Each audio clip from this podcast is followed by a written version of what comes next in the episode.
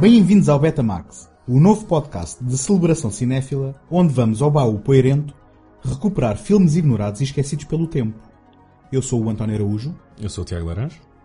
e neste episódio piloto damos o mote para o que nos propomos com este podcast quinzenal, recuperando duas escorregadelas de realizadores consagrados. Um em final de carreira e o outro ainda praticamente na linha de partida.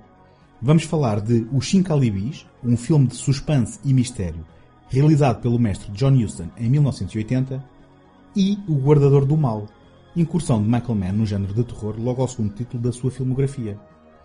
Mas antes, quem é que somos? Tiago. É tão bom estar aqui pela primeira vez. Eu tenho a sensação que já fiz isto. É uma sensação de déjà vu, se calhar. É, é, é, mas não, nunca aconteceu. Estamos aqui Não, verdadeiramente... não aconteceu, não. Ok, ok, Não. ok. Mas de certa forma este é o segundo take, não é? Ou é um podcast da família segundo Ou take. seja, foi sempre tudo, está tudo alinhado. Foi Está de propósito. alinhado. Foi de propósito. Foi.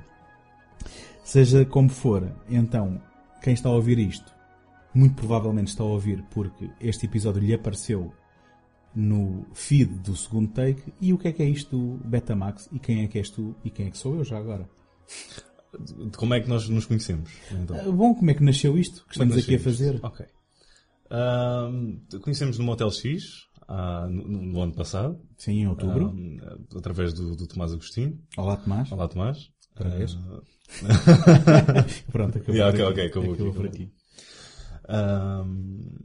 E começámos a falar de de cinema entre o... Naturalmente. Naturalmente, naturalmente. Nem, foi, nem, nem, nos, nem dissemos boa tarde, nem nada. Foi tipo, então visto... Exatamente. Ah, sim, sim, claro.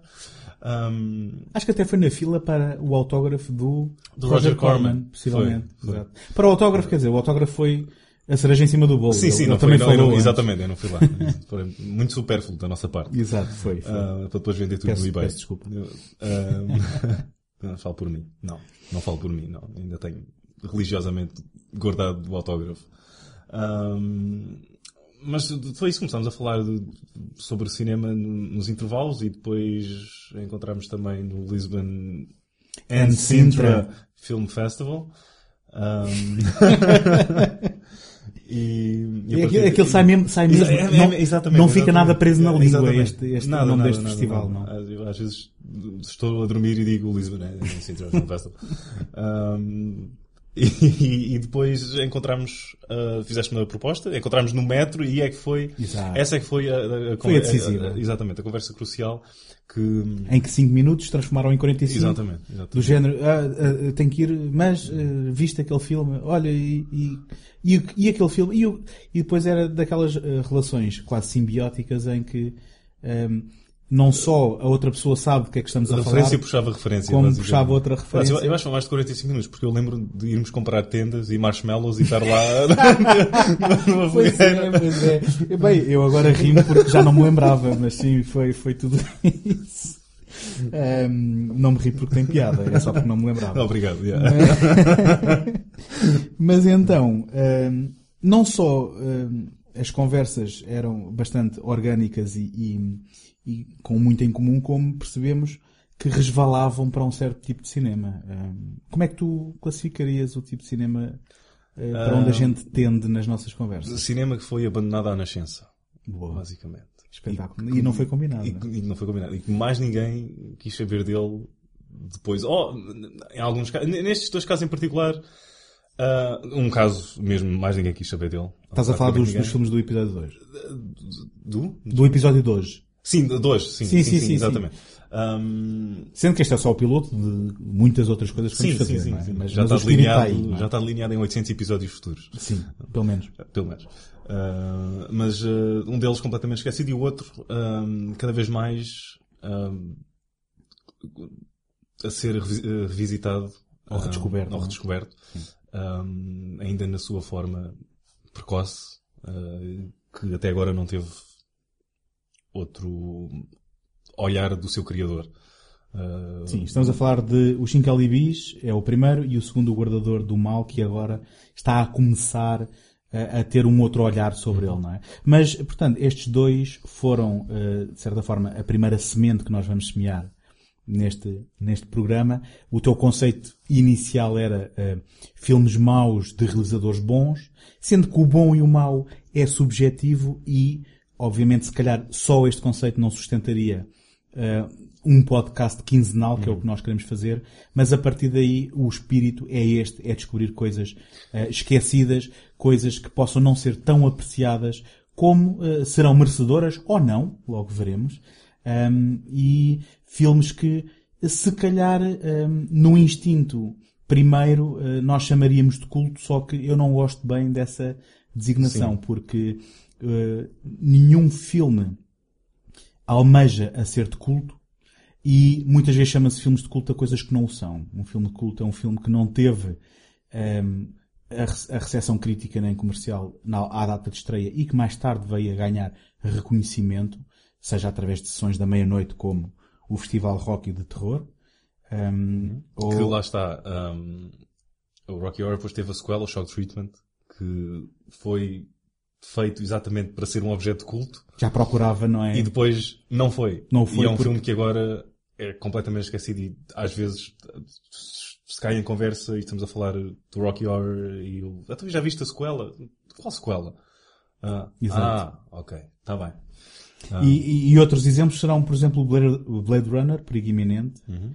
filme que foi ignorado uh, e que ao longo do tempo uh, foi sendo não só reconhecido como um dos filmes mais influentes da ficção científica, pelo menos da década de 80, um, como depois em, um, no princípio da década de 90 foi descoberto um, um, um workprint. Na realidade esta é uma história curiosa porque pensava-se que era um Director's Cut, mas não era um workprint, uhum. mas que veio a dar origem ao lançamento oh. no Director's Cut e depois a todo um interesse renovado que veio dar origem à edição Final Cut, edição definitiva, edição Blu-ray e essas coisas todas.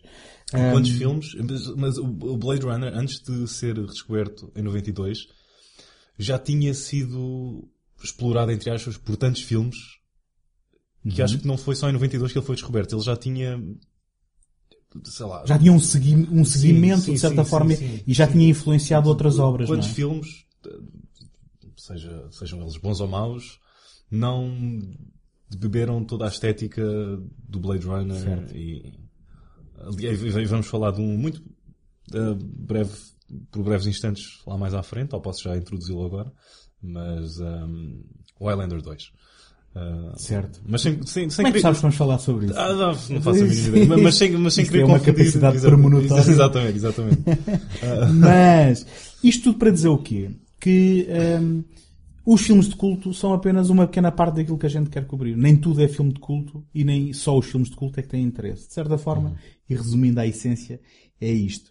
Um, enfim, uh, também uh, o The Room uhum. é um filme de culto, no entanto, é um filme que é de culto porque, por ser tão mau, deu a volta uh, e acabou por ganhar um culto em que começou por ser ridicularizado e agora também por obra de saneamento do um, ehm, James Franco no Um Desastre de Artista, uhum.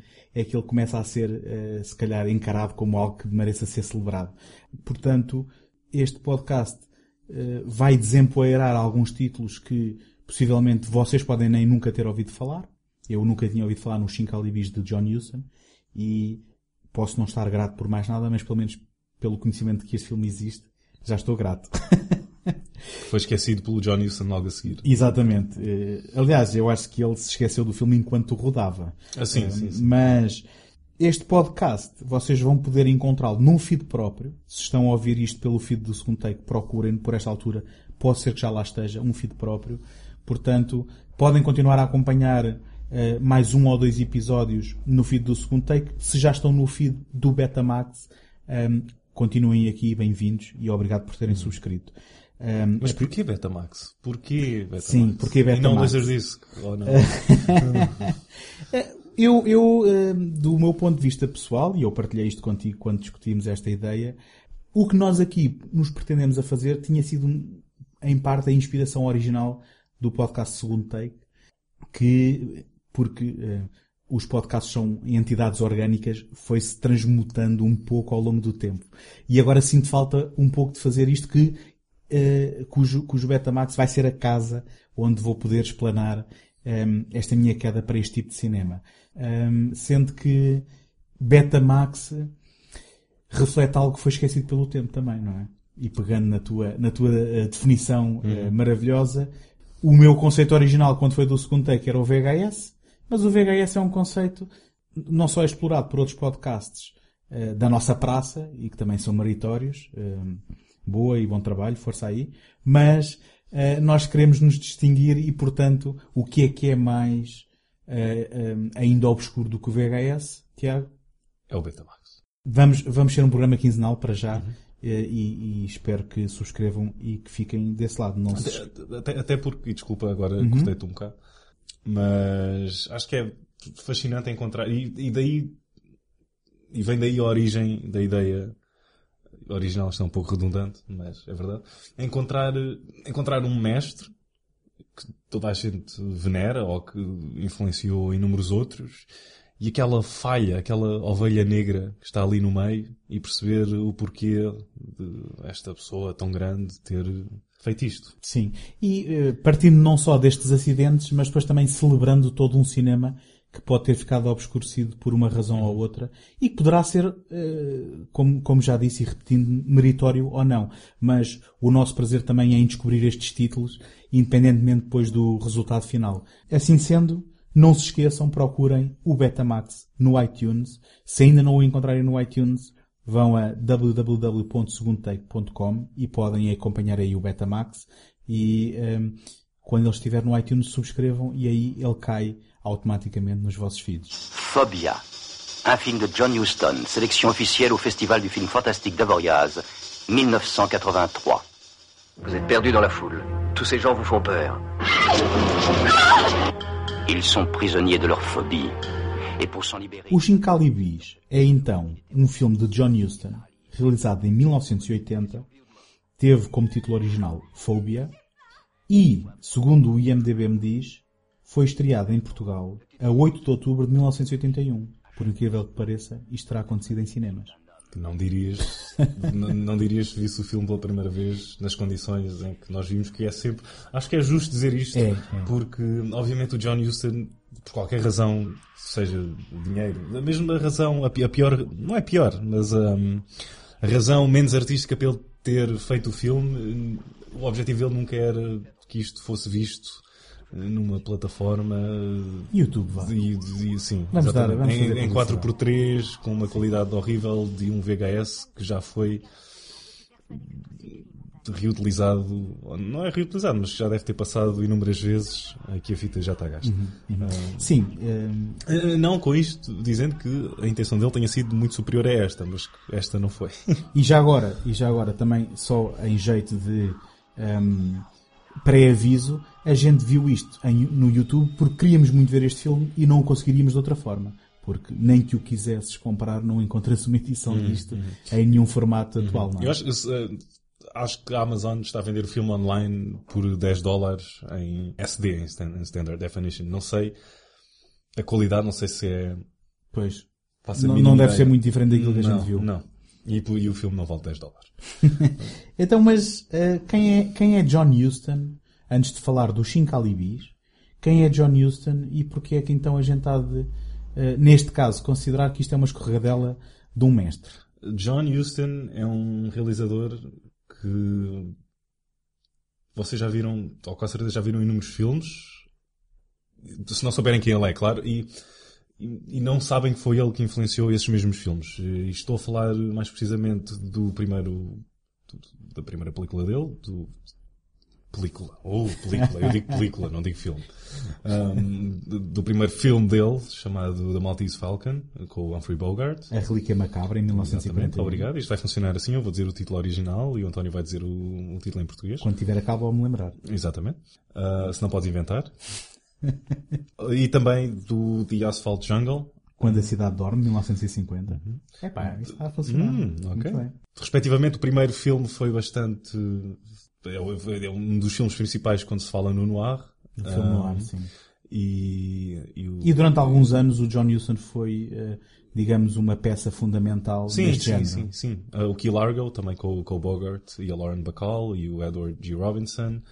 E, e o The Asphalt Jungle foi talvez o primeiro, ou um dos primeiros heist movies. Um, e arrisco-me a dizer, uh, que ainda é o melhor e é uma obra-prima inigualável.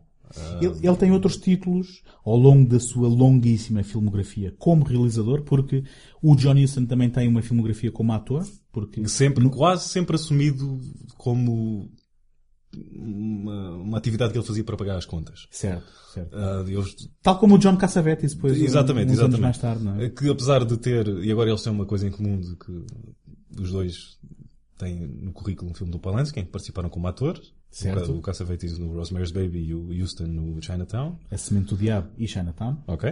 Ah, eu- quando eu penso em John Huston e fazer dinheiro enquanto se é ator, eu penso no um, ah, Battle for the Planet of the Apes, o último filme da, da saga original do Planeta dos Macacos. Mas ele aí era, era narrador, não é? Aí não Sim, teve- sim. não não, ele aparece, acho que ele aparece on camera com a maquilhagem Ah, é? e Ok, ok.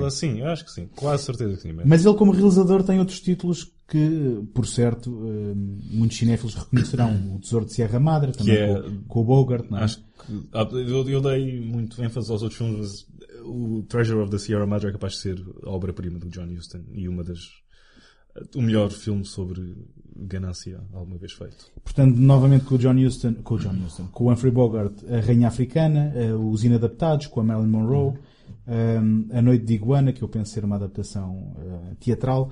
Eh, tem, tem, por exemplo, a adaptação do Moby Dick, um clássico da O literatura. Gregory Peck. Eh, um, filmes bíblicos, ele, dizer, literalmente filmou a Bíblia em 1966. Não sei se a filmou toda. Ele cortou as cenas mais. Eh, o Homem que Queria Ser Rei, em 75. Eh, também. Foi ele, ele, ele admitiu nesse filme que isso era o que o The African Queen não conseguiu ser a quando do lançamento. Que ele aí finalmente conseguiu filmar uma aventura a 100% como ele queria. E, e ele também foi uma espécie de pioneiro do, ou pelo menos o, ele tem um filme com o Bogart, eh, que basicamente parodiava mais ou menos, não sei se é mais ou menos, eu honestamente não, não vi o filme, ah, mas parodiava a estrutura ou o esqueleto base do, ah, do Maltese Falcon. Foi talvez um dos primeiros realizadores a, a, Autorreferenciais. a pegar, a pegar num- numa agulha e a picar-se a si próprio Uhum. e, e a fazer um a brincar um pouco com a sua personagem e, e com a sua e com a sua obra. Ah, Sendo que depois no, no final de carreira hum, também tem algumas coisas mais comerciais, ou seja, não, não estamos a falar de alguém que se coibia também de, de fazer uns filmes mais comerciais. Eh, acho que toda a gente hum, terá visto o Fuga para a Vitória, o único filme que mistura Segunda Guerra Mundial e futebol, e o único filme onde podem então a ver o Stallone e o Pelé e o Max von Sydow juntos ah, num só filme. Que foi o... Pronto, ele começou isso... O, o, que- o Victory foi o filme que ele fez logo depois do... Do Chincalibis, Do verdade. Chincalibis. Ah, contextualiza o Chincalibis numa posição muito estranha, em que ele antes fez um sucesso crítico, foi o Ice Blood, com o Brad Dourif, fez o Chincalibis e, um, ou seja, um filme canadiano barato, uma espécie de slasher que era muito popular na altura. Um, slasher sem slasher sem ser slasher, mas pronto. Sim. É o, se calhar, o mais, de certo, o mais próximo de um slasher que o John Huston alguma vez fez. Um, e depois entrou com o Victory como um sucesso comercial. Portanto, temos um, um filme... Seguido, seguido do Annie, já agora. seguindo, seguindo do Annie. Temos um musical. um filme ah, um filme completamente esquecido no meio de uma sanduíche com uma crosta que teve aplausos críticos Uhum. e outra que foi um sucesso de bilheteira e vou ter mais um ponto aqui Sim. que é um começo de década bastante, não é bastante, mas é o oposto do começo da década de 70 em que acho que foi salvo erro o segundo filme dele o, Cidade Viscosa com o Fat City com o, Em 72. ah, em 72, eh, com o Stacy Keach e o Jeff Bridges, que é um filme que nunca ninguém diria tinha sido feito por um realizador da velha guarda de Hollywood, que é um filme que ainda hoje é bastante fresco e tem os pés Ou seja, muito bem assentes na década onde foi feito e não está nada datado. É um filme jovem Uhum. em relação ao que ele poderia ter feito. tu de certa forma estás a expor o caso eh, no sentido em que não podemos desculpar os Chincalibis, eh, já adiantando-nos um pouco, não podemos desculpar os Chincalibis com a idade avançada ou com, a- ou com o facto de já ser uma entrada tardia na sua carreira, eh, apresentando então estes, estes, estes factos de que a Cidade Viscosa é um filme vital, de que a Fuga para a Vitória ainda consegue ser um filme comercial. Sim, sim, sim, Eh, sim e, exatamente. portanto, Até porque ele depois teve alguns sucessos. Ainda. O Priest Honor ainda é um filme. que- A Honra dos Padrinhos, 1985. Ok. Ah, costuma ser uh, Jack Nicholson e de Jack Nicholson e, e a filha, do, do próprio Houston, a Angelica Certo. Houston. Kathleen Turner não andava por lá. Ah, Estou a confundir. É? Ou não? Ok, Se sim, sim, sim, sim, não, não sei. Ma- Mas com a Angelica Houston Talvez. também. Ela sim. também está lá. Sim, não sim, é? sim. Ok. Ahm, e que mais tarde, ele depois ahm, começou o amor dele pela indústria cinematográfica irlandesa, ainda fez um último filme. ah, Gente de Dublin. que- pronto, acho que esse é fácil. De, qual deles é que é? Uh, Em 87, o seu- o- a sua última entrada como eh, realizador. exatamente. Agora, ehm, o John Huston n- não se reuniu eh, só de gente incompetente para fazer os cinco alibis, porque Não, na escrita do argumento aparecem aqui uns nomes muito interessantes. Vamos tentar correr isto de maneira a que isto não seja só um listar. Uhum. Eh, não quero que eh, isto seja eh, Betamax a, A lista, lista, a- dos filmes de, de- de quem fez este. Mas A lista de Betamax. Depois com a música da lista de Schindler.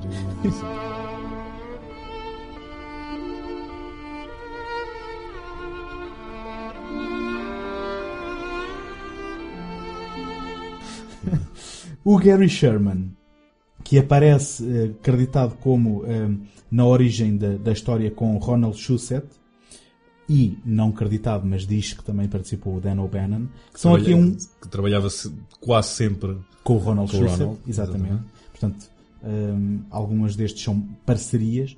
Eh, já agora, há uma particularidade sempre que virem um filme americano, quando eh, aparece um I Sim, sim, exatamente. no crédito de um, de um- de um- de um argumento, significa que os dois argumentistas escreveram em momentos diferentes. Quando é um I comercial, significam que são uma equipa e são creditados como um Exa- só. Exatamente. Portanto, Isto- este. a- a- agora só um- uma parte, isto vai acontecer. Portanto, acho, Betamax, o podcast dos parentes. exatamente.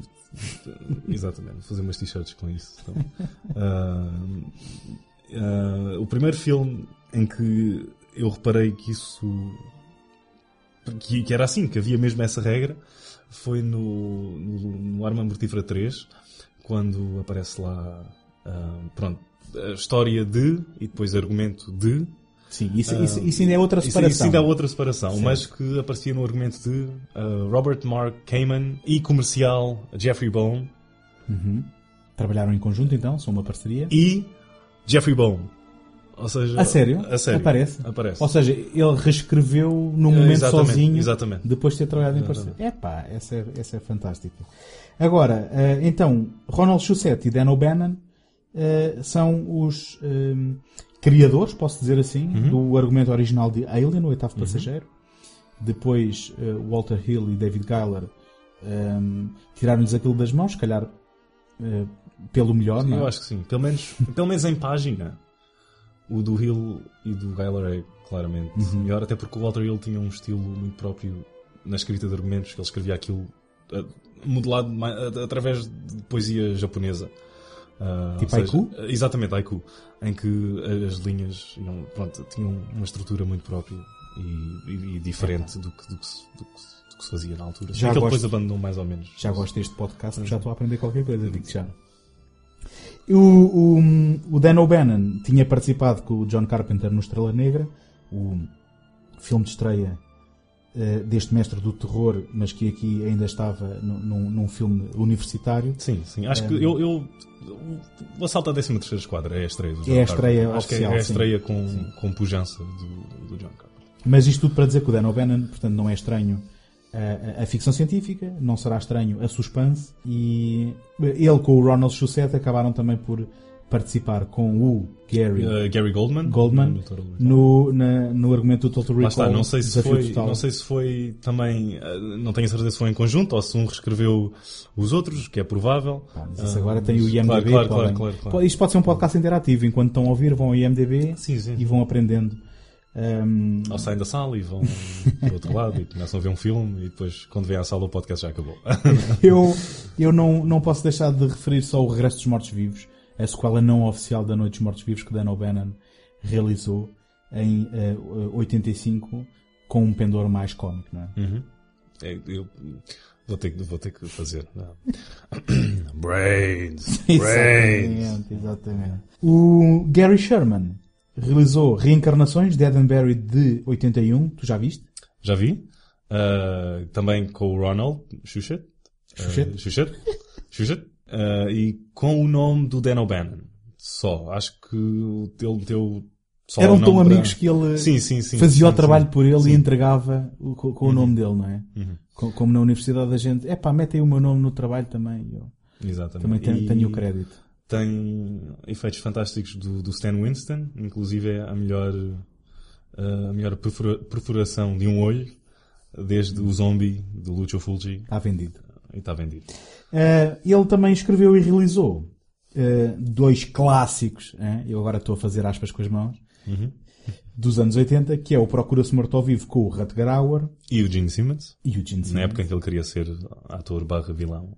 Exatamente. Ele também entrou num filme com o Tom Selleck, não é? Hum, Do Michael Crichton. Exatamente. O Runaway. E Poltergeist 3, eles estão de volta, que, segundo sei, podia-se chamar Poltergeist 3 Heather. é? Heather. Porque as vezes em que eles chamam a pobre da Heather, uh, bate todos os recordes para qualquer nome, alguma vez. Ele pode, ter, ele pode ter se enganado com o copy-paste e aquilo... Sim, sim, sim, sim, sim. Heather. Heather. Pronto.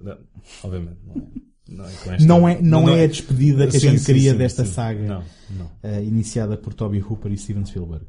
Bem, passando o nome de Liu Lemon, que hum, não sabemos nenhuma informação sobre quem será este senhor. Mas uh, faço-lhe um, um olá, não sei se... Sim, uma vénia, Uma vénia. espero que esteja a ouvir. Hum, encontramos na escrita do argumento já Jimmy Sangster, um nome que já vem desde o tempo dos filmes da Hammer, em que se recuperaram os clássicos monstros da, da Universal. Eh, bem, da Universal. A Universal não os detinha, mas que já, já os tinha celebrizado, não é? Eh, Por o- tudo o que fizeram merecem que eles sejam chamados os monstros da, os monstros da Universal. A Máscara de Frankenstein ehm, de c- 57 e O Horror de Drácula de 58, ambos de Terence Fisher, e portanto estamos a falar aqui de um nome de calibre, digamos assim, dentro do género de terror. E, eh, portanto, para rematar este, esta lista de realizadores, de realizadores, de argumentistas, temos Peter Bellwood, que foi um dos argumentistas que desenvolveu o argumento de duelo imortal com o seu criador, E, uh, Gregory something something. sim, Wyden, Gregory, Gregory Wyden, exatamente. Gregory Wyden, exatamente. E que depois, em 91, eh, saiu descontrolado para ser eh, o único e exclusivo responsável pelo argumento de Duelo Imortal 2, eh, que em português, eh, Fujam, por favor, fujam. Eu... em português se chamou só assim, mas que eh, em inglês tinha o subtítulo The Quickening. ah, The Quickening. Um, o, o, o Duelo Imortal 2 é, é, um, é um filme que, se aparecesse num episódio do Betamax, não, não espantaria. Eu já falei sobre ele num episódio do segundo take, se forem à procura. ok. Foi, foi uma análise bastante divertida. Uh, divertida no sentido em que é um daqueles um, acidentes inexplicáveis. Porque um, ninguém os obrigou, com certeza. Ninguém os obrigou. Tudo, tudo, tudo, tudo foi opção. Se há filme que não deixa margem para nenhuma sequela, é o primeiro duelo imortal. Sim, seria sempre complicado, atenção. De- para não dizer impossível, até porque acaba com the end mesmo no, Uhum. no final. Se bem que isso não é, calhar era o menor dos obstáculos. Ahm, Mas, mas as opções que eles tomaram levam-no para um território onde, basicamente, há duas versões do filme. Não é? Uma que é a versão teatral, em que os produtores tentaram salvar na, na perspectiva deles aquilo, e depois a outra em que o um, realizador Russell Mulcahy veio anos mais tarde dizer: Não, não, esta é que é a minha visão, e é do género: Oh meu, mas isto não O mal, o mal já foi feito. Isto não melhora muito. não melhora nada. Até porque eu prefiro que o filme faça muito pouco sentido, mas que faça algum naquele mundo completamente, completamente deslocado que foi criado, do que tentar apagar os erros para ainda fazer menos sentido e não, eu prefiro que eles sejam extraterrestres do planeta Zeist do que Spoilers. Ah, por favor. Bom, hum, então, aqui no, no final dos anos 70, eh, ali a caminho dos anos 80, há aqui um movimento no, no, no mercado canadiano, não é? Que produz alguns nomes interessantes. E o Gary Sherman. Não, estou a brincar. Não. ok, adeus. Mas levas a peito? É? Não, não, não, um- não, um não, fã não, do não, Gary não, Sherman. não, Gosto bastante do Dead and Buried e gosto do Wanted Dead or Alive. Ok. Mas então, hum, tu, tu queres explicar aqui hum, rapidamente. Sim, dentro do, dentro do possível, acho que a, partir da metade ah, da década de 70 começaram a aparecer filmes ah, maioritariamente slashers, o Black Christmas, do Bob Clark, ah, mas também comédias estilo Animal House, ah, como Meatballs. Ah, mas talvez o, talvez não, o nome mais Do- sonante do, agora- do Ivan, Do Ivan Reitman. Exatamente. Sim, desculpa. Que isso. depois colaborou com o tan, tan, tan, David, David Cronenberg, nos seus primeiros Exatamente. filmes de, de terror de baixo orçamento. Colaborou produzindo. Sim, sim, sim. E. E pode-se falar num mini movimento de cinema canadiano, cinema Sim. de género, não é? Sim, até porque depois. hum, houve, acho que o Prom Night também é canadiano, apesar de ter lá Jamie Lee Curtis à mistura. Ah, há um filme que também assenta num realizador que tem uma, uma- um final de carreira fascinante naquilo que era ah, e naquilo que acabou daquilo que acabou, ponto final, que é o J. Lee Thompson, realizador do- do- dos Canhões de Navarone, que acabou por realizar grandes filmes de estúdio, passou para real- realizou John Huston no último filme eh, do, Planeta dos Macacos e depois acabou O último da, da série original. da série original, sim. Entenda-se. Um, e depois acabou por fazer um slasher canadiano, Happy Birthday to Me, e depois foi para a Canon fazer sequelas, uh, da sequela, um- uma sequela uh, ao Death Wish e montes de filmes uh, sujos, entre aspas,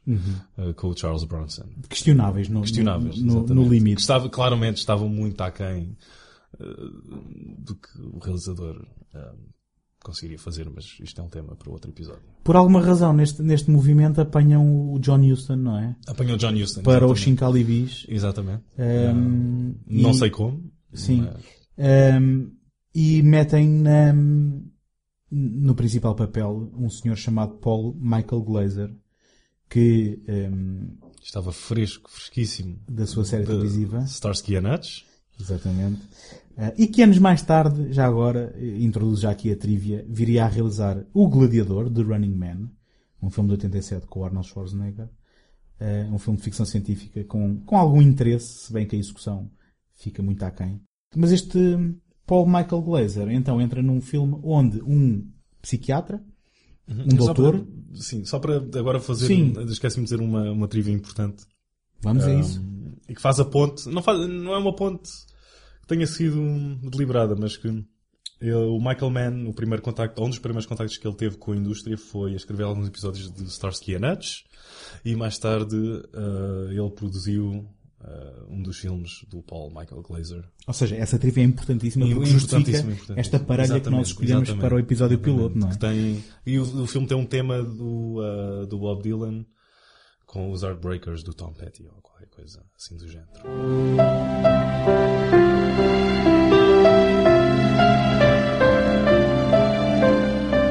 Ora bem, então, hum, o Dr. Ross é um hum, médico, psiquiatra, Um psiquiatra. uh, que tem um grupo de doentes criminosos uh, que, que estão a ser sujeitos a uma terapia experimental onde ele pretende hum, curar as fobias de cada um através de um, de um método radical, digamos assim. Ninguém, curou a fobia dele de, de- de- a qualquer presença no ecrã. Neste filme, eu não, eu não estou a criticar o Paul Michael Glazer. Estou a falar deste Ou filme. seja, tu estás já a adiantar que ele é um canastrão da- sim, que, que, dorme durante esta interpretação. sim. E basicamente, isto, isto sendo verdade, o que, acaba, o que acaba por acontecer é que os seus pacientes começam a ser mortos um a um. Por sonolência. Por, por somolência somos nós, postos à prova, mas os seus pacientes, segundo a, sin- a sinopse que a gente consegue ler no IMDB, supostamente por cada uma das suas fobias, se bem que a gente vê o filme e percebe que isso não é, não é verdade. De todo. a cena mais flagrante é quando a cena mais excitante do filme, a cena de perseguição, ah, acaba com o tal paciente ah, num prédio ainda por acabar e que numa cena que tinha a oportunidade para ser muito poética, eu, poética no sentido de havia ali a oportunidade para um plano bonito e, Uhum. e uma pessoa a cair com silêncio total, acaba com um grito questionável e, o- e- uma transição de um- uma mão num papel que até é algo criativo, é para ilustrar que ele tinha caído no chão. Sim, mas quer dizer, vamos, vamos então já meter eh, aqui os pontos nos is e vamos já meter aqui o jogo todo em cima da mesa, que é o- o- esta realização do John Huston é uma realização em piloto automático, sem qualquer tipo de empenho. Essa cena que falas é filmada sem que eh, eh, nenhuma câmara tenha alguma vez subido a algum dos andares para filmar a ação que decorre lá em cima. Estamos a ver tudo cá de baixo. Um, e, e que eu penso que é uma das muitas demonstrações neste filme de que não houve empenho nem dedicação no desenvolvimento desta Honestamente, história. não, não foi a cena que eu tenha gostado mais. Até gostei, de, se calhar, de ver ali das personagens estarem em miniatura lá, muito em cima, e de haver aquele silêncio e depois podia ter sido mesmo entrado em nada e, e ver o corpo a cair. Ahm, acho que a cena do interrogatório com essa mesma personagem ah, há uns minutos atrás foi um caso muito mais flagrante em que não há qualquer hum, como é como é que eu ia explicar? Não há hum, Não há nenhuma dinâmica entre, Não há nenhuma entre as dinâmica, personagens, nem sim. nenhuma tensão. Não. e não há nenhuma tensão, exatamente, não há nada. Olha, isso será a cena com o Detetive Barnes? Ou seja, o John Colicos, o mauzão do Battlestar Galactica, Exatamente. e com o Kenneth Walsh, aquele que será o criminoso perseguido pelo eh, agente Dale Cooper na segunda temporada do Twin E Peaks. como é que poderias ter esse conhecimento? Ah, ah, sim, exatamente, é essa. Eh, pronto. Sim, este, este, este detetive que, que é introduzido numa linha narrativa onde eh, se o- o- aquele que deveria ser a ameaça para ehm, ou aquele que chega a ser uma ameaça para a personagem principal e para todos os que se, se cruzam com ele só porque este detetive é uma besta e eh, não porque foi bem escrito ao ponto de se parecer que havia uma investigação a pôr em causa qualquer ehm, suspeito que pudesse estar, estar racionalmente a fazer isto. Ou seja, ehm, há um mistério que não chega a ser um mistério porque não é apresentado nada que o sustente nem não chega a ser apresentada nenhuma teoria, digamos, do que é que se passa ou deixa de passar. E, portanto, porque é que a, a senhora agorofóbica foi morta por uma bomba, por exemplo? Porque é que a senhora que tinha medo de... Acho que ela só queria sair do filme o mais cedo possível. E abriu uma gaveta e a bomba explodiu. Porque é que a senhora que tem medo de, de, de, de ser eventualmente hum, molestada é, hum, morre afogada? Uh, enfim. Há- há- Envolve há- nudez e por isso a cena mais vista por mim no filme. Pronto, aí está. Ou seja, nós, nós e já agora só sublinhando aqui o óbvio, que é, nós, eh, com este podcast, pretendemos recuperar estes filmes desconhecidos, mas para celebrar o ato de fazer cinema. Tentar sempre tirar qualquer coisa positiva.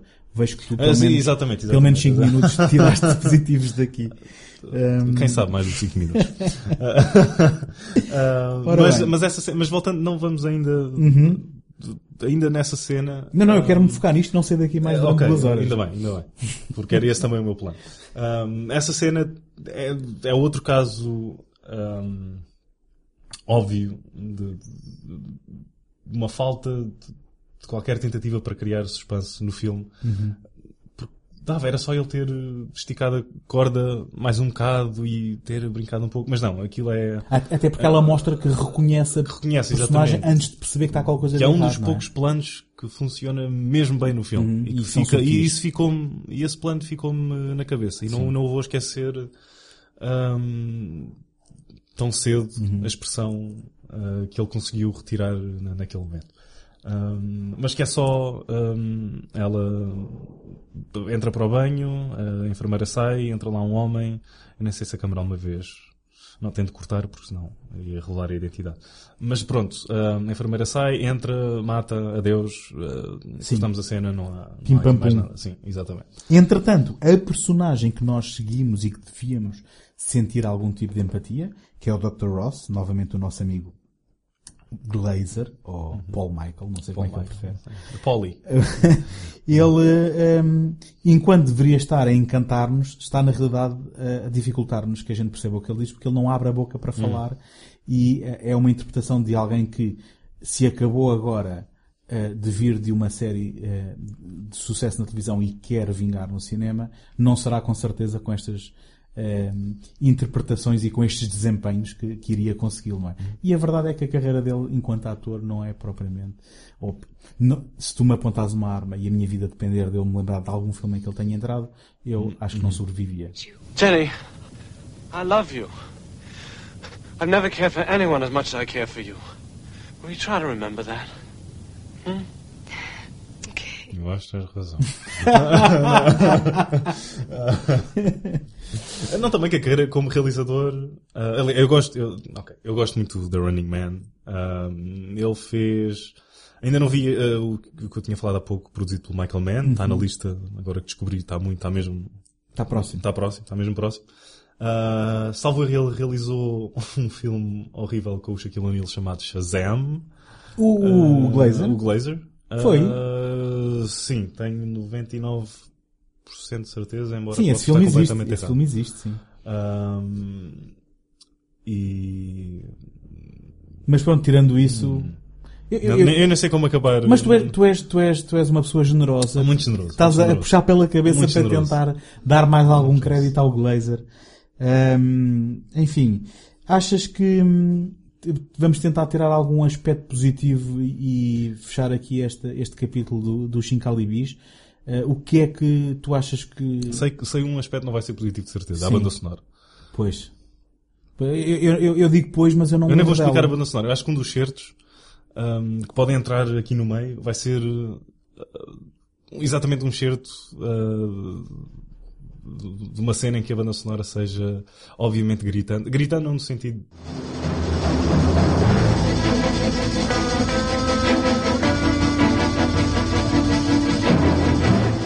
É gritar.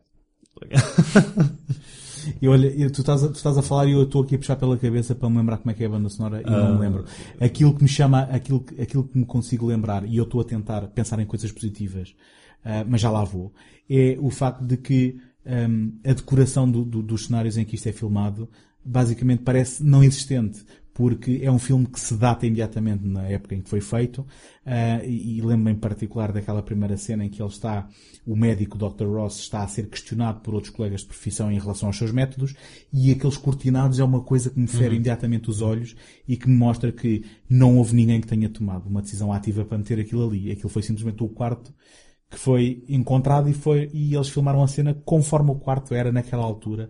E portanto, nenhum bom filme é um filme que, enfim, eh, não quero dizer platitudes, mas um bom filme normalmente é intemporal. E eh, há, mesmo que haja elementos que sejam da época, não é um filme que vive e morre só na época em que foi feito. E, e esta falta de cuidado e de atenção é algo que transparece no ecrã conforme estamos a ver o filme e que vai influenciar, obviamente, a nossa opinião sobre ele.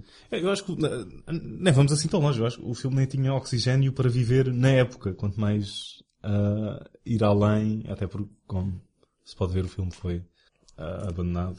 ah, abandonado. Foi esquecido. E eu a encontrar pontos positivos no filme, não, mas não é, não é um filme terrivelmente mau em que eu tenha de, de- de enfiar agulhas nos olhos e que não posso ver ou que é insuportável. Não, eu, eu, eu, É só anónimo, não é? é só anónimo. Anónimo, até, inconsequente. Exatamente.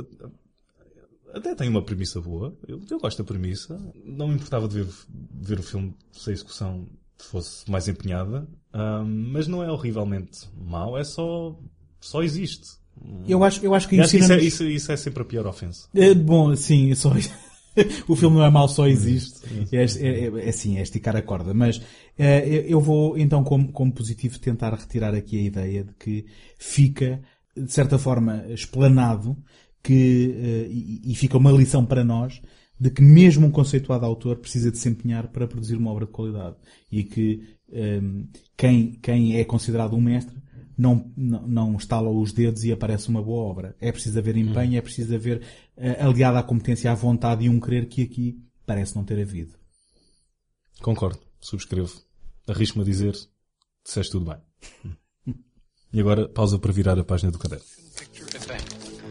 The Keep. Presented at selected theaters in 70mm and 6-track Dolby Stereo. The Keep brings together no less than 14 Academy Award nominees and winners for technical achievements and special effects. Michael Mann directs this startling vision of mankind's ultimate challenge, The Keep. O Guardador do Mal. No original The Keep é um filme de 1983 e que aparece como segunda entrada na filmografia de Michael Mann, sendo que quem é que é Michael Mann? Uh, quem é Michael Mann? Não sei se o nome vos diz alguma Se gostarem de cinema, o nome vai-vos dizer alguma coisa. Mas se eu disser só It, Robert De Niro, Al Pacino, a mesma cena, ficou para a história do cinema. Se calhar por aí. Tiroteio. Uh, tiroteio, exatamente. Sim. De realismo mítico, quase. Sim, Uh, e alguma estilização. e alguma né? estilização O que parece um também. contrassenso, mas o cinema do Michael Mann é um cinema muito estilizado. Um dos exemplos é a, primeira versão do Hannibal Lecter que apareceu ah, ah, nu- numa adaptação cinematográfica, no Caçado ao Amanhecer, o filme de 86 que no original se chamava Manhunter, mas que, por sua vez, já era uma alteração do título do, do livro que adaptava Red Dragon, do Thomas Harris. E porquê? Perguntas tu? Sim, muito bem. diz lá, diz lá, então porquê? Uh, Porque o Manhunter, o título original é como tinhas dito, Red Dragon. Uh, mas a palavra-chave aí é Dragon. É Dragon. Uh, porque o Dino De Laurentiis, o lendário produtor um, italiano, um, Que produziu Manhunter. que, que produziu Manhunter, no ano anterior tinha Ou no mesmo, não é? É no mesmo, é 86 no mesmo, é no mesmo.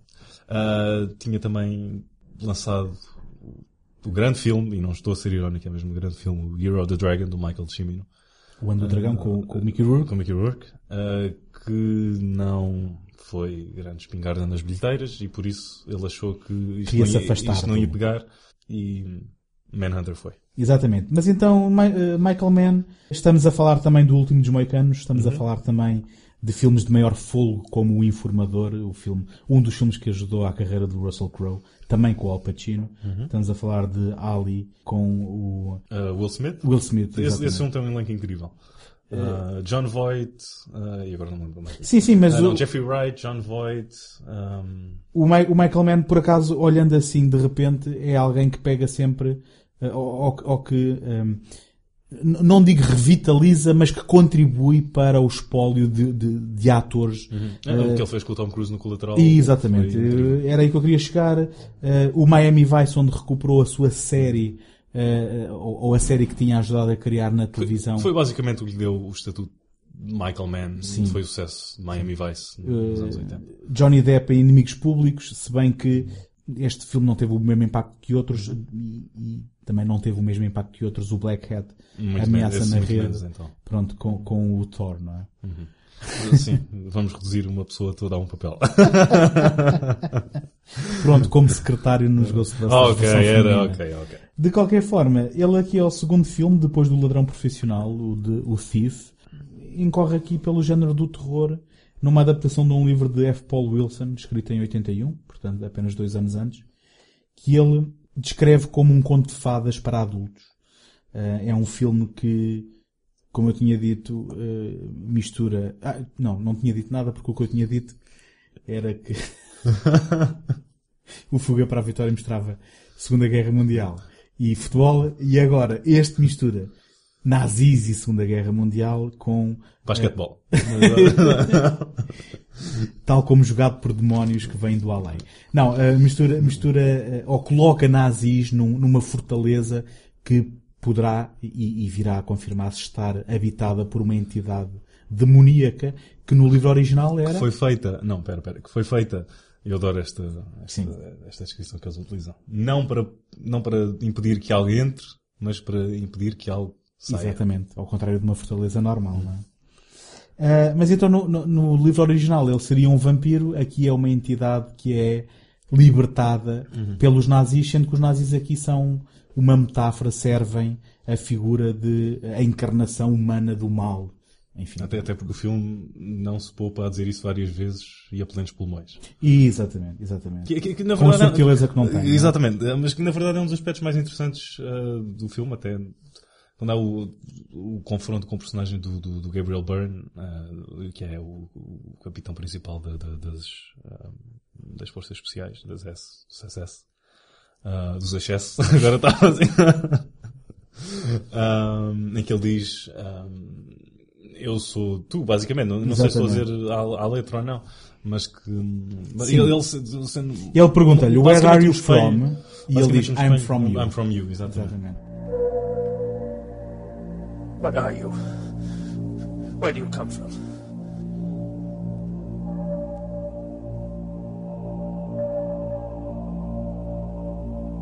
Where am I from?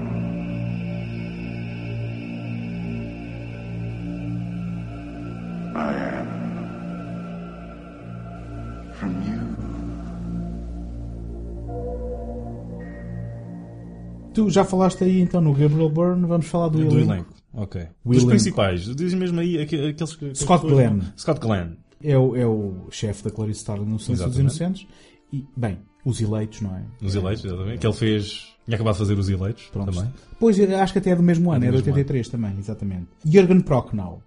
Vi- Acabado de sair do, Do do, fi- do filme alemão, não é? Já, já. Que é- que é sua- Acabei de alienar todos os, todos- todas as pessoas com algum background alemão.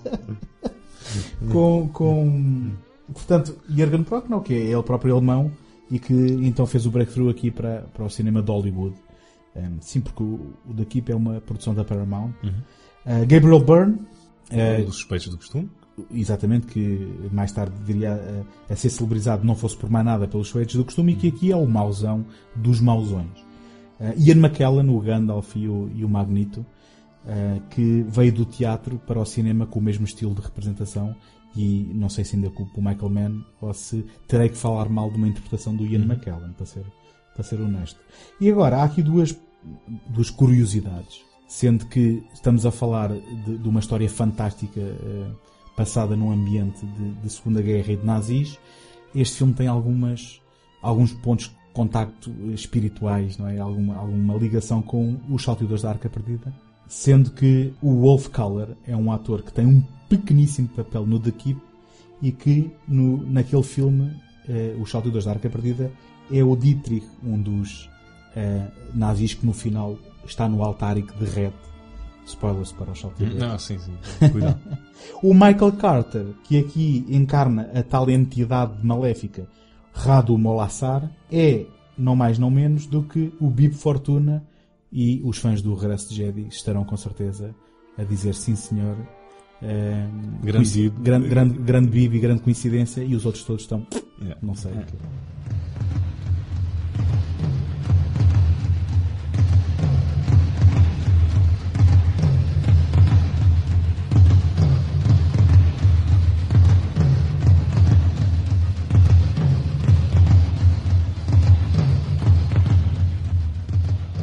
Mas eu, eu sei que tu gostas muito da banda sonora dos Tangerine. A banda sonora é incrível deste filme. Ahm, é exatamente a banda sonora que se quer ter quando se quer utilizar os créditos iniciais como eles devem ser utilizados, que é para ahm, introduzir o espectador ao mundo. Onírico, quase, não é? Exatamente. Ahm, Encantatório, aquele, aquele, fábula. Exatamente, aquele tema a entrar com, os- com- com os caminhões entrarem na aldeia ah, fez-me lembrar o Sorcerer do, do, do Friedkin, até porque Tangerine Dream Uhum. e tem o mesmo ah, o mesmo production designer, o John Box, Uhum. trabalhou também no Lawrence of Arabia e no ah, Dr. Dr. Zivago. E, e também é uma boa referência porque é um filme perdido que começou a ser redescoberto há, há uns tempos. Que com agora quase certeza que ele tem mais pedidos para esse filme do que se para passar o Exorcista outra vez. Pois. Ah, um filme que esteve perdido durante muito tempo e que tinha um lançamento horrível em DVD e que a Paramount e a, e a Universal, acho eu, estava num embróglio inf- quase infinito para saber quem tinha os direitos, mas já não tem. Isto estava numa, numa companhia que já não existe e, lá, e depois não sei como a Warner e o Friedkin depois pegaram naquilo e conseguiram ah, lançar uma, uma edição decente, não é? Eu concordo contigo na, na abertura para, para, para este filme, porque eu fiquei logo em sentido, porque, porque gostei do tom, gostei da, da abordagem, reconheci eh, o- vá, um certo estilo daquilo que será o estilo Michael Mann no futuro. Um, e, e a contribuição do Tangerine Dream é, é, sem dúvida é importante. E uma atmosfera continua durante o filme inteiro. Eu, eu pelo menos achei isso. Eu sei que se não, não partilhas da mesma opinião. Sim, eu não vou partilhar da mesma opinião porque efetivamente há aqui um momento em que eu acho que estava, a- ou melhor, a minha expectativa era que fosse introduzido um elemento de tensão. Fosse introduzido um elemento de eu estou a ver um filme de terror, eu quero estar sobressaltado, eu quero ser sobressaltado, eu quero ser surpreendido.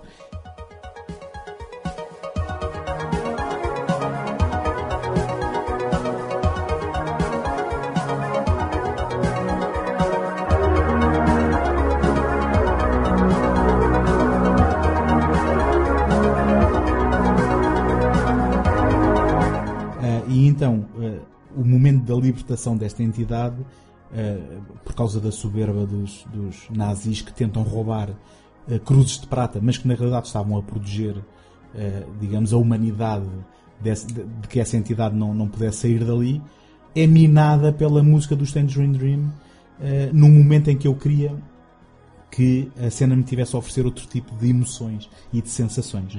Eh, agora, se é isto que o Michael Mann eh, tinha concebido quando concebeu esta cena, então funcionou. Ele, queria enaltecer, ou pelo menos eu ah, li isto numa, numa entrevista qualquer que ele deu, ele queria enaltecer ahm, todo, todo o aspecto visual do filme, ah, carregar mesmo no, no, no liricismo Uhum. e, e depois trazer de volta à Terra a caracterização e os diálogos. Uhum. Ou seja, tens o, o visual aqui muito em cima e depois as personagens aqui em baixo, a maneira como falam. Eh, Pois só que. ok. é, de- de- de- sim, estavas a falar da, Não, por- da, por essa da delivery, da delivery. Sim, por essa descrição, então, acho, acho, que- acho que é um falhanço.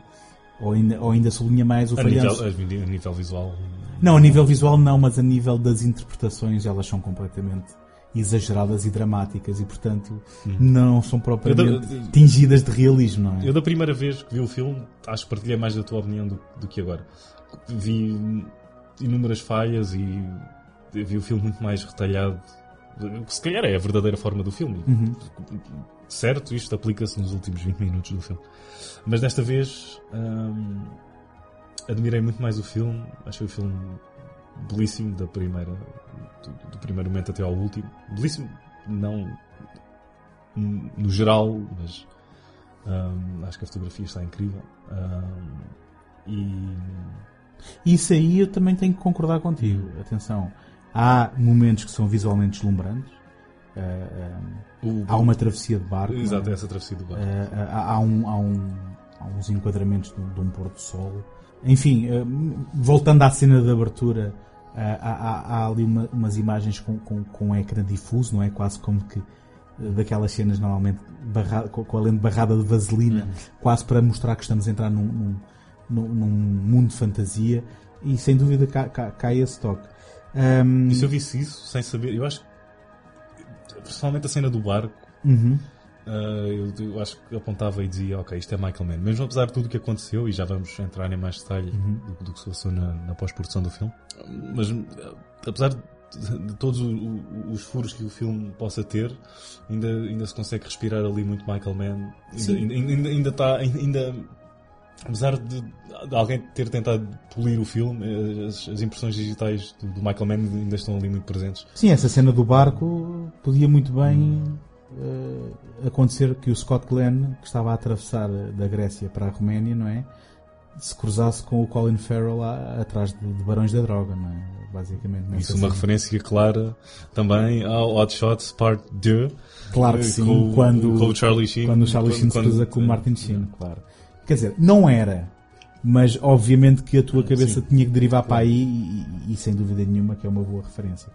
Agora, hum, tudo isto, tudo isto hum, convém se calhar ser prefaciado pelo facto de que a versão original de trabalho, a work print, que nós sabemos que uma work print nunca é a Nunca, versão- nunca teria nunca ia ter mais do que 3 horas Sim. um filme. Eh, Porque tu- eles deram. Eles, ahm, Eu ainda não disse qual era a duração, deixa-me Ah, ok, só dar, ok, claro, desculpa, desculpa, informação. É que a work print original do Michael Mann era de 240 minutos. Ora, 240 minutos, vamos lá fazer as contas. 240 minutos são- são 4 horas, não é? Eu não, não, não estou a ver. 180. Sim. É, não é?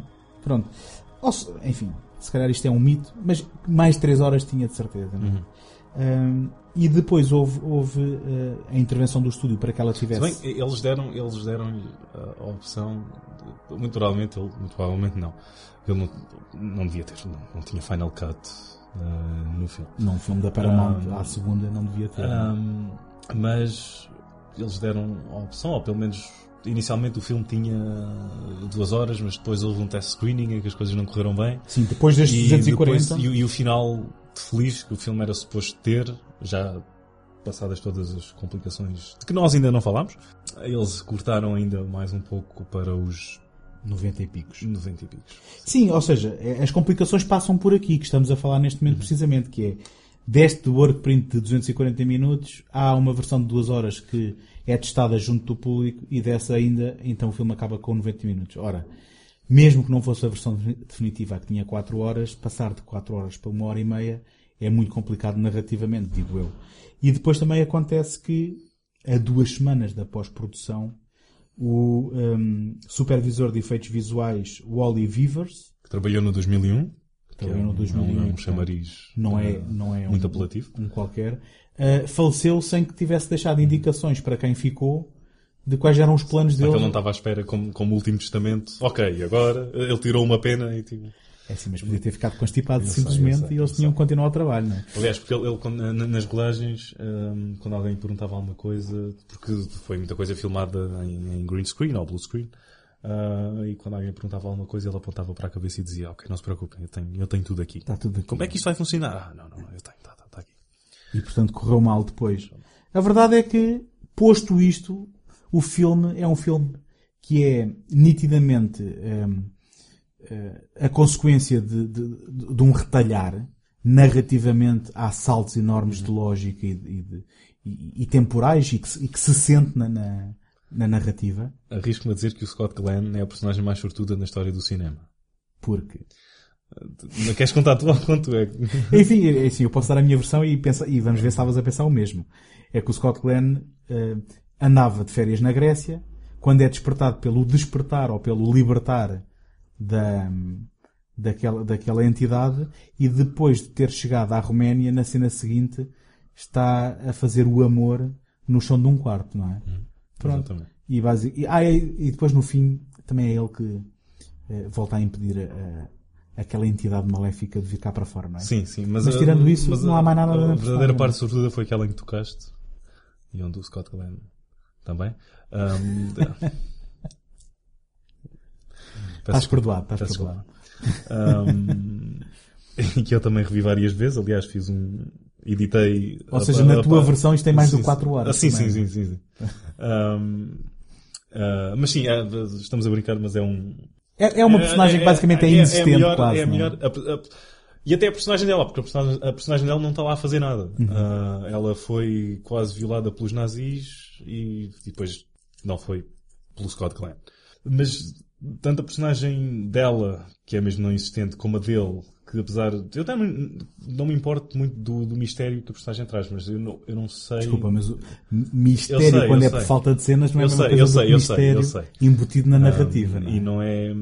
Se bem que não estive tão à deriva, lá está, como estava da primeira vez que vi o filme, mas também estava a vê-lo outra vez. Uhum. Um, e não sabemos nada de quem. qual- quase nada de quem ele é, o que é que é aquilo que ele traz. Sim, Um, o, Scott Glenn. Assim, há quanto tempo é que ele está ali? Uh, que acho que é Glenn no livro também. Não sei se eles simplesmente fizeram tipo o casting. Olha, Glenn, Glenn. Hum, acho que foi uma coincidência, Ah. mas, mas sim, o Glenn, é- que, que no título português é, é o que dá o, o nome do filme, não Uhum. é? É o guardador do mal, é uma entidade qualquer misteriosa sobre a qual nada se aprende, hum, mas que efetivamente quando hum, o Molassar- honrado Molassar é Molassar. libertado... Diz- Se for Molassar, Molassar, é, é, pronto. é fácil. Molassar. Quando o Molassar para os amigos é libertado, o Scott Glenn vem aí a correr da Grécia. Eh, entretanto, o hum, Ian McKellen é um cientista que, que chamam para descortinar lá uma linguagem antiga eh, e ele é curado pela entidade que se alia a ele, manipulando-o para ser libertado, para usar o Ian McKellen como um agente que o permita libertar-se dali, mas um, fingindo aliar-se a ele na luta contra os nazis, não é? E, portanto, há aqui este tal confronto, um, de, de, ou, ou, melhor, este Molassar como a representação uh, daquilo que é uh, o negrume e o virar da página da história da humanidade que foi uh, o nazismo. You have death around you. Your hands! No. And what you sense is my fate in a death camp? A place where people gather to die. A place where people are murdered? My people are murdered. Yes, and others from all over Europe. Who does this? Their leader in Berlin. The soldiers in black. I will destroy them! Que apesar de, pronto, ele no, no, no livro ele era, salvo erro, um vampiro, e aqui é... O Molassar. Sim, sim. Ele aqui é algo mais... uh, o que é que ele é? Aquilo é, é O quase, que é que ele é? é quase um ser saído de um livro do Lovecraft, talvez, Uhum. não é? Um- uma, uma entidade intemporal, um deus antigo, Ou um bodybuilder com problemas na pele. ou um bodybuilder com problemas na pele que leu o Hellraiser do Clive Exatamente. Uhum. Barker e que se vai reconstruindo uh, do interior, Uhum. sugando a, a força vital de- de- das suas vítimas, não é? Eu não sei se foi de propósito ou não, mas ah, li também alguns que está mais próximo de, um- de uma história judaica do um mito, que é o Golan. Ah, Não, não confundir com o Gollum do Senhor dos Anéis. não, não, não, de todo, no físico então. Gollum, G-O-L-E-M. Sim, sim, sim. Até porque foi algo explorado no expressionismo alemão e o filme também bebe muito do expressionismo alemão e era mesmo um dos objetivos do, do, do- do Michael Mann. E, e- e se ele no livro bebe sangue, ele aqui suga. Eu o que diria... é que ele. Eu vou. Eu, eu acho Eu todas as diria- perguntas do que é que é o monstro eu vou-te fazê-las a ti. Bom, o que é que ele é? O que é que eu ele vou- suga? Eu vou respondê-las de peito Uhum. feito, mas agora se estão certas ou não. Eu, na minha leitura, ele hum, alimenta-se de- precisamente desse negrume da alma humana. Vá. Saiu meio poético, mas é mesmo isso. E, e nesse aspecto, eu acho que não é sem querer que no livro são os nazis que ali estão. Seriam aqueles que mais facilmente estariam em condições de ajudar aquela entidade a, a- a sair dali. E, e, portanto, de certa forma, são os nazis que soltam uma entidade maléfica no mundo.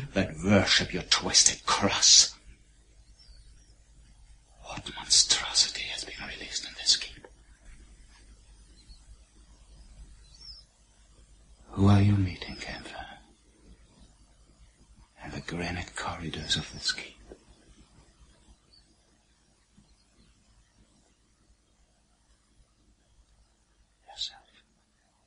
Enfim, isto não tem nada de subtil, mas, mas eh, tem o seu interesse, na E, verdade. e- e o monstro, ah, muito provavelmente, se na versão original dele não era a personagem principal, aqui de certo, de certo modo aqui o, o foco está no monstro e não no mal que se passa à volta dele, ou pelo menos não tanto.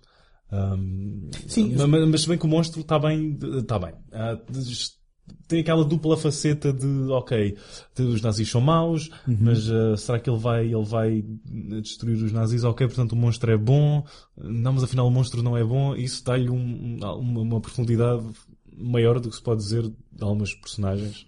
Ah, Sim, dá-lhe pelo é um- menos um- uma ambivalência eh, que não seria de esperar, se calhar, naquele que é o vilão da história, sendo que numa história quando há nazis eh, é muito fácil, Uhum. ou, ou melhor, é muito difícil que não sejam eles os vilões.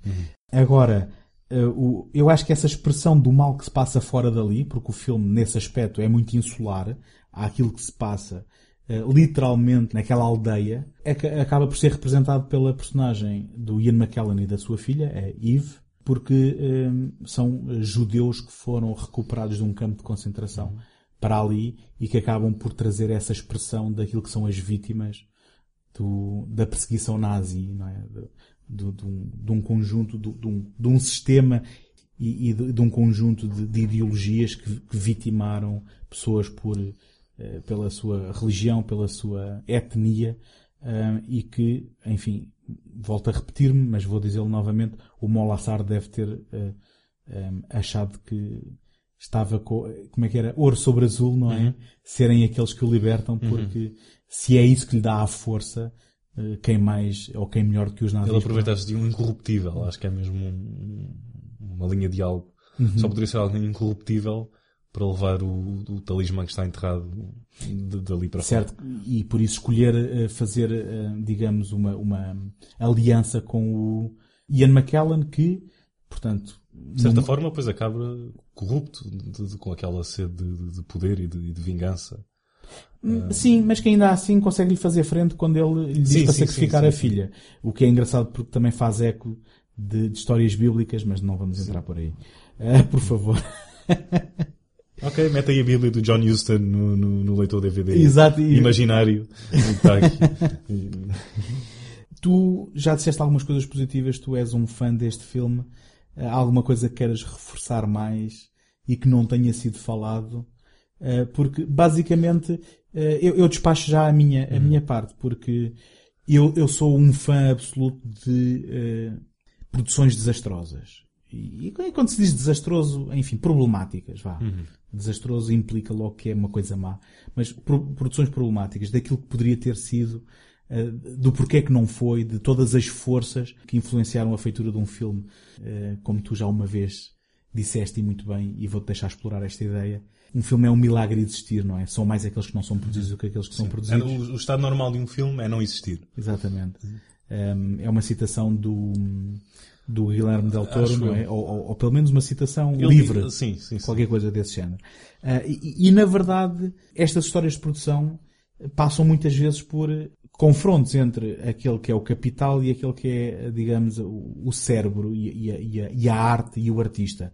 Um, sendo que nem sempre depois pode ser que o produto final seja prejudicado ou beneficiado pe- pelo produtor. Quer dizer, nem todos os Director's Cut são obras de génios que ficaram por ver pelo público. Sim, sim, sim. Ah, e, e, portanto, e, e o jogar destas forças é algo que me fascina. E nesse aspecto, The Keep, para mim, é um daqueles filmes que fascinará sempre, porque está lá o potencial, Uhum. o resultado final e há todo um espaço pelo meio daquilo que é nós imaginarmos o que é que podia ter sido e o que é que ah, eventualmente foi sonhado e não foi concretizado.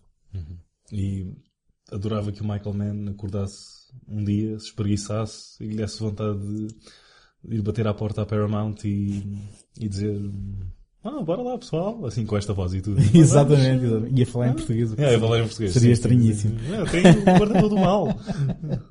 É pá, está-me a apetecer rever as, os 240 minutos que vocês têm aí eh, e fazer uma remistura disso. Certo que foi algo tão doloroso para ele que compreendo que não seja algo que ele alguma vez queira voltar a ver. E até já, já lhe perguntaram isso recentemente numa, numa Q&A e ele disse que ah, não, não conseguimos muito bem os efeitos visuais na altura e acho que esse vai e depois abandonou a linha de raciocínio e passou para outra. Uhum, uhum. É porque não é um tema que não. que não- Ah, presumo que não, que não seja. Ah, mas vai, vai ser, vai, ah, ou pelo menos está em produção um documentário que está a ser feito por um grande fã do, do filme. Ah, E é cineasta também? ou- é só fã sei, do- não sei, do acaso, Keep? não- Se calhar era só um fã do Keep. que du- duvido que tenha entrevistado o Michael Mann, mas deve ter, quase, acho que entrevistou desculpa, o autor original, o, Paul, o F. Paul Wilson, Uhum. e mais alguns intervenientes. Não sei se vai sair este ano, acho que aquilo foi, foi fundado através do Indiegogo. Ah, não sei como é que está Até, estado. até, até agora são, são tudo pormenores que me estão a deixar super pouco excitado. um filme de fã eh, fundado no Indiegogo por um tipo que poderá ou não saber fazer um, um documentário. Mas, mas, fica, fica mas sempre informa- curioso Informações o interesse sobre o projeto, Sim, claro. sim, Sim, sim. sem dúvida. Sem dúvida. E, hum, e agora não sei, será isto já, já conta como uma reta final? Sim, sim, eu acho que já estamos a Ok, entrar, ok. eh, já Então, estamos a entrar na Só reta para final. acabar com o acabar com o ponto que começámos mais ou menos da música e, e- e tu dizeres que não tens uma opinião também forte sobre uma outra banda sonora do Tangerine Dream. Sim, exatamente. Assim, voltando, voltando ao Tangerine Dream. Porque se queremos eh, focar-nos no final destas conversas em aspectos positivos, sem dúvida que o Tangerine Dream tem que contemplar nesta, nesta conversa. Muito embora às vezes a sua utilização possa ser questionada. Eh, e os Tangerine Dream são uma banda que funciona bem, eh, apesar do seu estilo ser consistente entre, entre as diversas colaborações que fazem, eh, mas depois quando utilizadas de forma eh, eficaz, ela, ela funciona bem. Eu, eu ainda Eh, o ano passado tive um episódio em que falei do Near Dark da, da Catherine Bigelow, com banda sonora do, do Tangerine Dream. E eles, num mesmo, num mesmo projeto, como é o caso do Near Dark, passam de músicas geniais em que eh, é assim, tu estás a ver, seja no contexto do filme ou fora do contexto do filme, e é, eu posso ouvir isto e isto faz todo o sentido, para, eh, enfim, Sim, da- excessos de azeite que, indescritíveis e, e- e completamente eh, aprisionados no âmbar do- do- dos anos 80. Portanto, no caso do The Keep, eu penso que ainda assim são um aspecto positivo, se bem que talvez não 100% bem utilizado no filme. Mas até, até o, o Michael Mann teve. No primeiro filme dele, o, o Thief, também tem a banda sonora do Tangerine Dream e também tem o Robert Prosky, que é o, é o padre, como um grande vilão eh, no, no filme. O padre do The Keep, Exatamente. Um, que a gente não falou nesta. que a gente não falou. Não mencionou um, nesta- nesta Não, lista. porque também não há assim grande coisa para falar. É uma Sim, a, não ser, a não ser protagonizar um grande buraco na narrativa Sim, sim, também. Outro, outro, do- outro dos muitos. Se bem que eles, eles, eles dão a explicação de, de- de- o mal já está a sair e está a contaminar Está a a aldeia. contaminar, é verdade, ok. Mas obrigado por me teres dado isso porque o filme não me deu. Exatamente, exatamente. Um, mas que ele, acho que numa entrevista recente também estava a refletir sobre o Thief e perguntou-se a, si mesmo se tinha feito a decisão certa de ter um, utilizado o Tangerine Dream para a banda sonora do filme, que é uma banda sonora que faz localizar, e bem, eu adoro também a banda sonora, faz localizar o filme nos- no início dos anos 80, acho que o filme é de 80, 81. Um, ou- contra o plano original dele de utilizar uh, blues, uh, o filme passa-se em Chicago, salvo erro, uh, de utilizar uh, Muddy Waters ou John Lee Hooker como, uh, como a banda sonora principal do filme. Quem sabe se um dia ainda vemos uma versão alternativa Talvez, do, do TIFF, talvez. mas eu acho que Mais não, uma até- oportunidade para o Michael Mann fazer um director's. Exatamente. Uh, mas acho que não, até porque agora com, com a morte do, do Edgar uh, Froese, do, o fundador, do- Uhum. acho eu o fundador dos Tangerine Dream, acho que isso é um pouco provável. Mas uh, pronto, dá, dá para ilustrar um pouco o, o quão indeciso às vezes o Michael Mann pode ser, Pois. até porque não sei se há, ele alterou. Ok, o Thief acho que não alterou, este claramente não alterou. O Manhunter ah, tem várias versões, o Tem Last of the Mohicans tem várias versões, o It não tenho certeza, o The Inside não tenho certeza, o Ali tem, agora recentemente. O... Ou seja, é alguém que dá-lhe dá-lhe volta e meia numa de Lucas e também revisita Exatamente. eh, as montagens dos filmes. Não? é? O Colateral não sei, o Miami Vice tem, o Public Enemies não sei, o Black Hat tem. Pronto, aí está. Eh, vocês souberam aqui pela primeira vez, no Betamax. Este filme, se calhar, e não sei se o Michael Mann pensa nisto ou não, mas foi o primeiro dele a ser. Hum, Rodado em 2.35 por 1, Exatamente. não é? formato Depois, panorâmico. depois continuou, acho eu, a não ser se calhar algum filme que ele tenha feito para televisão, continuou. Pois parece, parece que é o formato preferido, sim. Uhum. O, que, o que, ao contrário dos 5 alibis, nunca faria ninguém confundir isto com um filme televisivo, não é? Não, o Porque filme é muito cinema. é, é, A equipa é muito cinema. É a melhor coisa que eu tenho a dizer sobre o filme. É o meu. Se eu tivesse de resumir tudo e, e agora se alguém me dissesse, ok, então dá aí cinco filmes, os teus filmes, os teus cinco filmes preferidos do Michael Mann, sem dúvida que da Keep estava lá. Eu fiquei super fã do filme agora neste último visionamento. Pronto, isto não há melhor nota eh, do que esta para acabar. Um, um convertido, logo ao episódio piloto. Vocês não se esqueçam de subscrever o nosso podcast Betamax se gostaram daquilo que ouviram. E se não gostaram, subscrevam também e recomendem aos amigos. Vão aos, aos telemóveis e aos computadores deles e subscrevam sem eles saberem. Um, Entre outros podcasts também, não só este. mas este em primeiro lugar. Uh, se ainda não encontrarem uh, o Betamax no iTunes, vão a www.segundotake.com, onde vão encontrá-lo e onde podem seguir. E durante mais um ou dois episódios vão encontrar isto no feed do segundo take. A partir de então já deverá estar tudo normalizado e podem encontrar quinzenalmente o Betamax aqui para vos falar de filmes perdidos pelo tempo, eh, esquecidos no baú, eh, onde vamos sacudir-lhe a poeira e vamos tentar descobrir eh, coisas positivas e coisas de que vale a pena falar sobre esses filmes. E agora isto já não vai ter piada nenhuma porque eu não tenho, mas vou dizer porque não tenho qualquer noção de nada. Arrisco-me a dizer, uh, arrisco-me a dizer uh, que deveriam continuar a ouvir. Sim, eu também vou correr esse risco. Eu sou o António Araújo. Tiago Barão, Até à próxima. vou ir à casa de banho. Acho que não. Achas que sim? Acho que sim.